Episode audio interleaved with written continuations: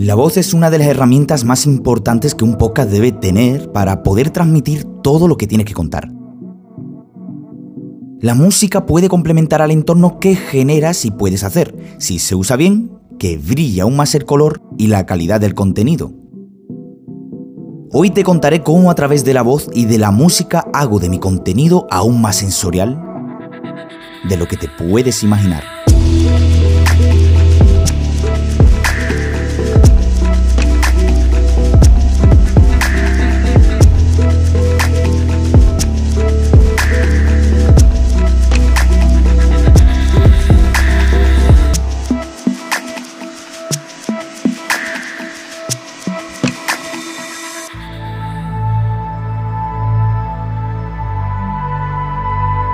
A partir de la temporada 2 de Resostenido, hubo un cambio sustancial en el contenido del podcast. Y ese cambio es ni más ni menos que guionizar todo lo que quiero decir para luego leerlo y expresarlo de una forma más correcta. El problema de esto es que, como me ha pasado, he llegado a un punto en que todo lo que leo lo leo como si fuese un locutor de radio con entonación musical, perdiendo la naturalidad de lo que quiero expresar. Tras meses y meses debatiendo esto conmigo mismo, con amigos, familiares, compañeros y expertos en el mundo del podcasting, he decidido darle una vuelta de tuercas al asunto y comenzar a naturalizar mi voz. Porque, porque, porque esto no puede seguir así, vamos. Aquí, aquí esto tiene que cambiar. ¿Y qué mejor forma que dar el paso que en mi propio podcast y experimentar con el contenido? Hace unas semanas, Víctor Correal, CEO de Guide Dog y podcaster en Nordic Wire y No es Asunto Vuestro, tuiteó sobre un tema del cual creo que es interesante de tratar. Si pones música de fondo en tu podcast, piensa qué aporta esa sintonía. ¿Añade algún valor a lo que estás contando? Seguramente no. Al contrario, se oye peor lo que dices que es lo que importa. Se me ocurrió la idea de compartir mi opinión y esto fue lo que contesté. Si haces que la música de fondo en el episodio sea aún más de fondo, dando más importancia a la voz y no a la música, ¿tiene sentido el involucrar la voz como primera sensación como si no hubiese música de fondo? A lo que Víctor respondió con lo siguiente. No, pero ese es el otro problema que no he comentado antes. Los niveles casi nunca se hacen bien. Da mucho que pensar este tipo de conceptos enfocado al podcasting. Como respuesta final escribí lo siguiente.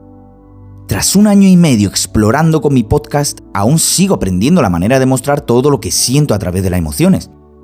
Para mí, nivelar y encajar la música con la historia es una de las cosas que más disfruto y tiempo me lleva, pero a la vez abominable y caótico. Es cierto que la música, dependiendo del podcast y del contenido, tal vez no tenga sentido. A lo mejor solamente como intro y outro para presentar y acabar un episodio que para mí a día de hoy es algo relativo. Te digo el por qué. Los primeros 15-20 segundos son imprescindibles para captar la atención de un nuevo oyente que te quiere descubrir.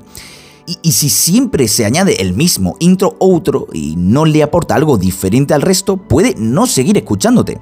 Incluso para un seguidor de tu contenido a lo mejor le parece de poco valor escuchar siempre lo mismo. A mí me pasa en varios podcasts este caso, hasta el segundo 30-45 siempre tiene la misma cortinilla y tengo que adelantar hacia adelante. O simplemente al escuchar el principio del episodio, por estar encolado en mi lista de episodios, lo pospongo y ya más tarde, ¿entiende a dónde quiero llegar? Por eso, desde hace poco estoy buscando la forma de inyectar esa atención tanto con mi voz como con la música al principio y al final del episodio, como habrás podido notar en este episodio o en el anterior. Ya no solo estamos hablando de capturar al usuario desde el principio, sino hacerle que escuche entero el episodio. Es importante saber cómo nivelar y cómo hacer que la música no entorpezca a la hora de escucharse la voz del podcaster. Por eso yo utilizo un nivel de música mayor con interludios. Pero de forma lógica y bien estructurado que rompa los esquemas escritos en cuanto a integración de voz más música. Por supuesto con sentido y con cabeza, porque de un momento para otro la música puede invadir en el conocimiento y como dice Alma Alanis, si quieres escuchar música, vete a Spotify.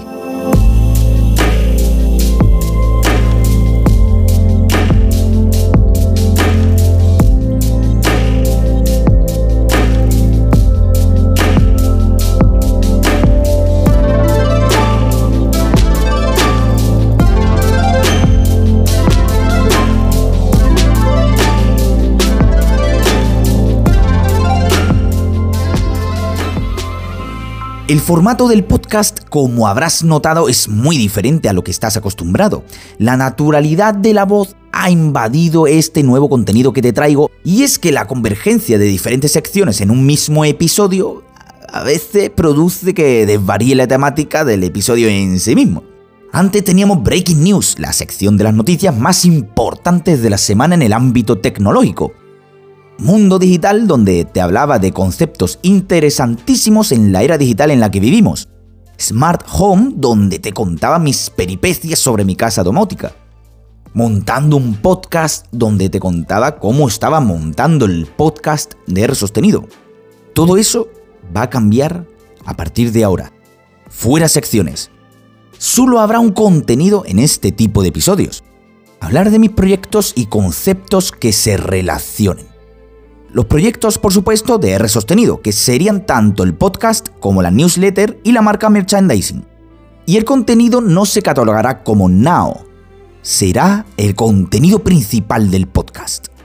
Vale, Rubén, entonces, ¿las entrevistas y los episodios storytelling siguen? Sí, siguen en el podcast manteniendo sus nombres como formato extra dentro del podcast. Conectando y Pro son los contenidos adicionales que acompañarán al contenido principal, todo lo relacionado con R sostenido. Fuera formato programa de radio. Parecía que como lo estaba montando hasta hace poco tenía un rollo muy de programa de radio y eso es algo que no quiero en mi podcast.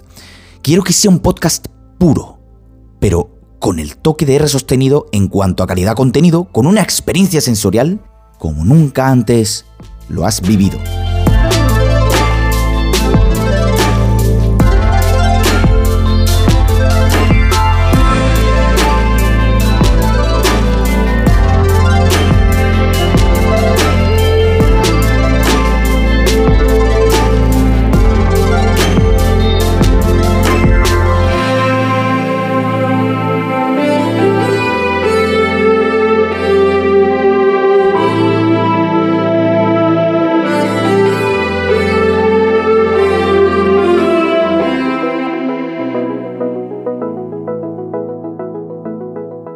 En el último Conectando tuve una gran invitada al podcast, Chus Naarro, email marketer y creadora de contenido, y gran amante de los gadgets, que es su principal temática en su podcast y newsletter.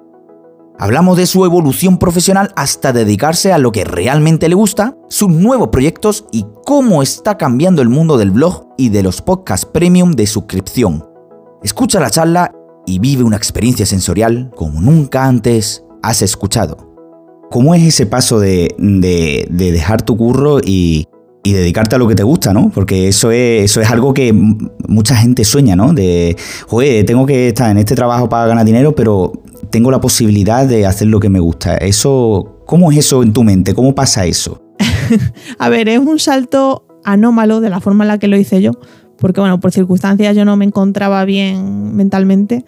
Entonces, bueno, tenía unos ahorros y como que valoré más mi salud mental a seguir, bueno, pues dañándome, ¿no? De alguna forma. Entonces tenía ciertos ahorros y por eso decidí tomarme como un par de meses sabáticos para pensar si quería volver a trabajar para otro o si quería intentarlo por mi cuenta y, emprender, ¿no?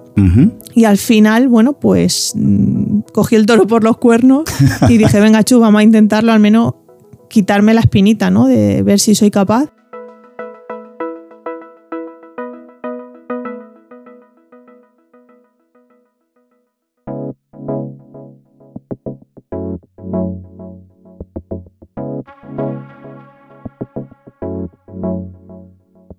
La newsletter está en una fase de cambios primordial.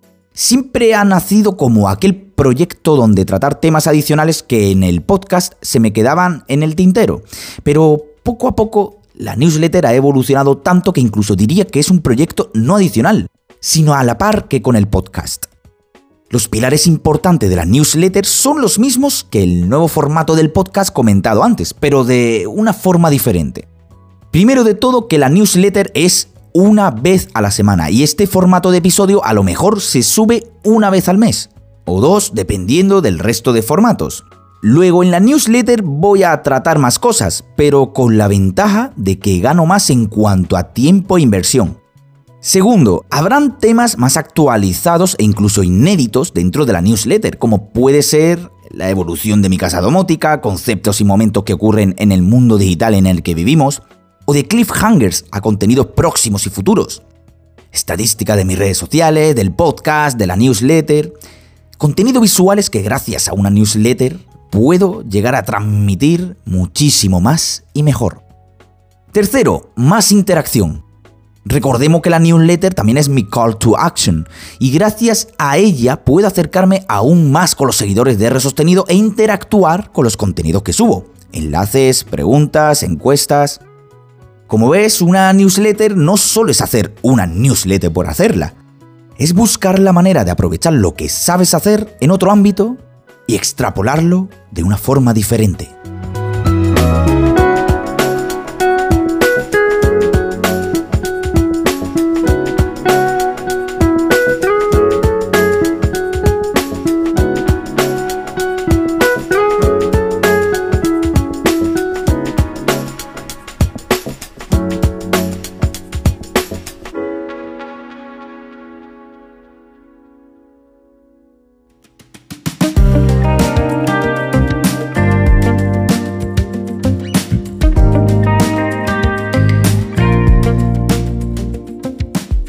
La venta de merchandising a través de Amazon está creciendo poco a poco.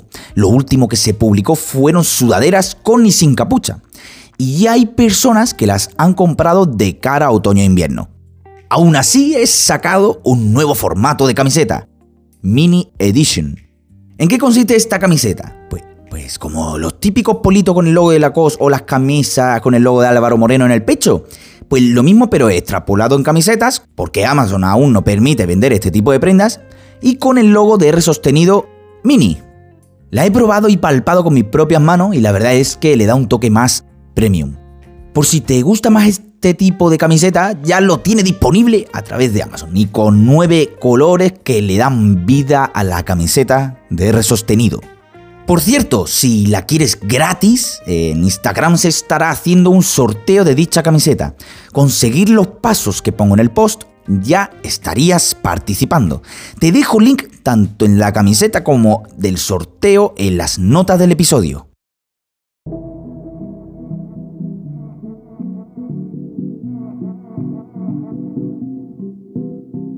Como ves, la naturalidad de la voz y la música rugen por sí mismas en R sostenido una nueva forma de expresar todo lo que pienso y todo lo que te tengo que contar sobre mis proyectos como nunca antes has escuchado.